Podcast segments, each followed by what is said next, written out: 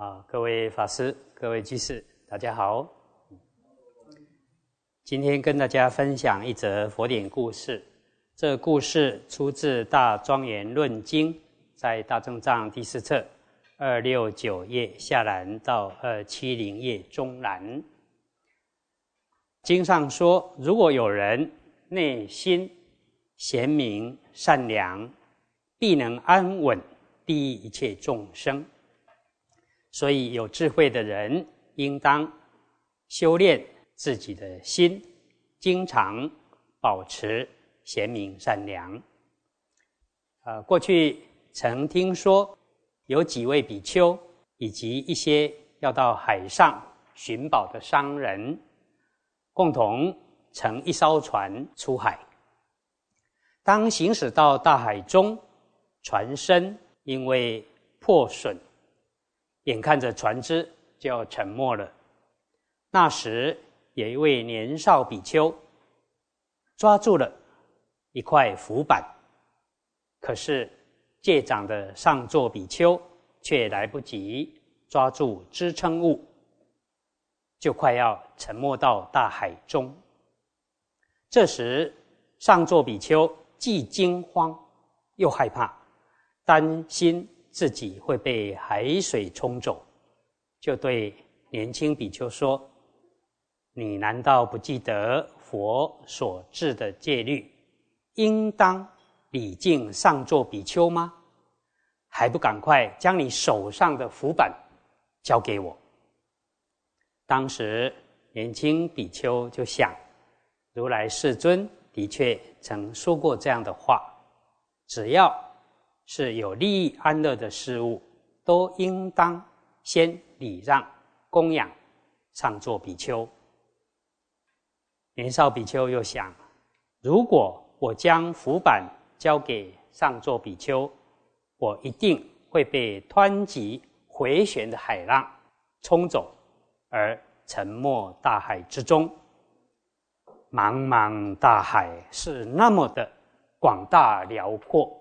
又深不见底，看来今天我是性命不保了。想想我年纪轻轻，才刚出家不久，还没证得道果，常为此感到忧虑。而我现在牺牲自己的生命来救上座比丘，刚好是恰当的时机。年轻比丘这样思维之后，便说了一段偈颂，大意如下：我是保全自己的性命好呢，还是遵守佛陀的教戒比较殊胜呢？佛陀累积了无量的功德，好名声遍满十方，我应该要好好的遵守佛陀的教戒才是。我为什么要为了卑微低贱的性命而违背圣人的教诲呢？现在我已经受了佛戒，必须坚持到底，一直到死，绝不违反。为了随顺佛世尊的教戒，我将福板供养上座，而牺牲自己的性命。如果不做难行之事，终究无法获得难得的果报。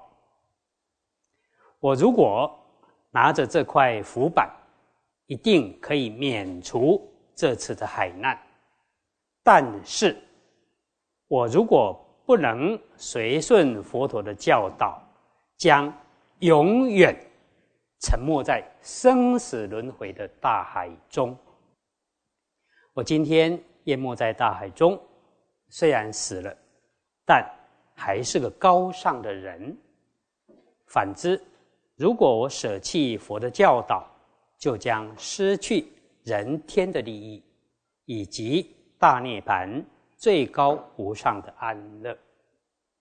年轻比丘说了这段偈颂之后，就将符板交给上座比丘。上座比丘收下符板之后，海神被。年少比丘的真诚感动，便将年轻比丘送到岸上。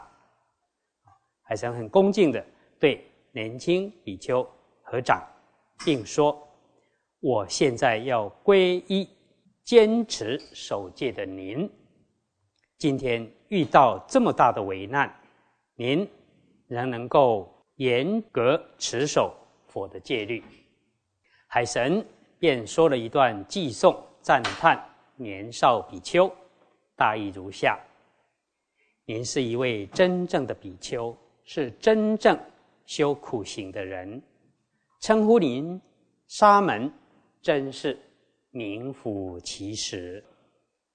沙门的意思是止习诸恶，调善身心，精进修善法的出家人。”您真是一位名副其实的沙门呐！由于您的福德力、您的同伴及财宝都得以避免遭受重大的灾难，一切都能平安的度过。您的誓言坚定，尽信随顺佛所说的教戒，您是位德行高尚的大丈夫，能。排除种种艰险困苦，今天我怎能不好好护持您呢？当然要好好护持您。如果已经见到真谛而能持守境界，这还不是太难。但是凡夫却能不违犯戒律，这才是稀有难得。比丘。身处在安稳的环境，清净自心，谨慎身口意三业，能不违犯境界，这还不算太难。但是未证的圣果，又身处在非常惊恐害怕的状况下，还能为了护持佛陀的教戒，舍弃自己最爱惜的性命。难行而能行，这是最稀有难得的。啊，这则故事值得我们反省。年少比丘这样思维：如果为了自己活命，紧抓着浮板或救生圈，虽然可以避免沉入海底，但如果不遵守佛陀的教导，将永远。沉没在生死轮回的大海中，虽然没有沉入一般的大海，但却沉没于生死轮回的大海中了。当我们面临生死关头的时候，请问我们自己又是如何选择呢？已经入见到位，得了圣果，而能持守境界。这还不是很难，而一般凡夫生死未了，多数人是怕死的。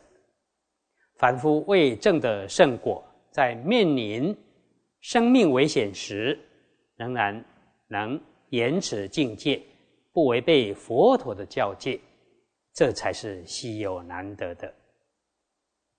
有人只知道爱惜生命。却不知道爱惜慧命，生命与慧命到底哪一个重要呢？希望我们都能了解佛陀的教戒，宁可持戒而死，不犯戒而生。以上以这些与大家共勉。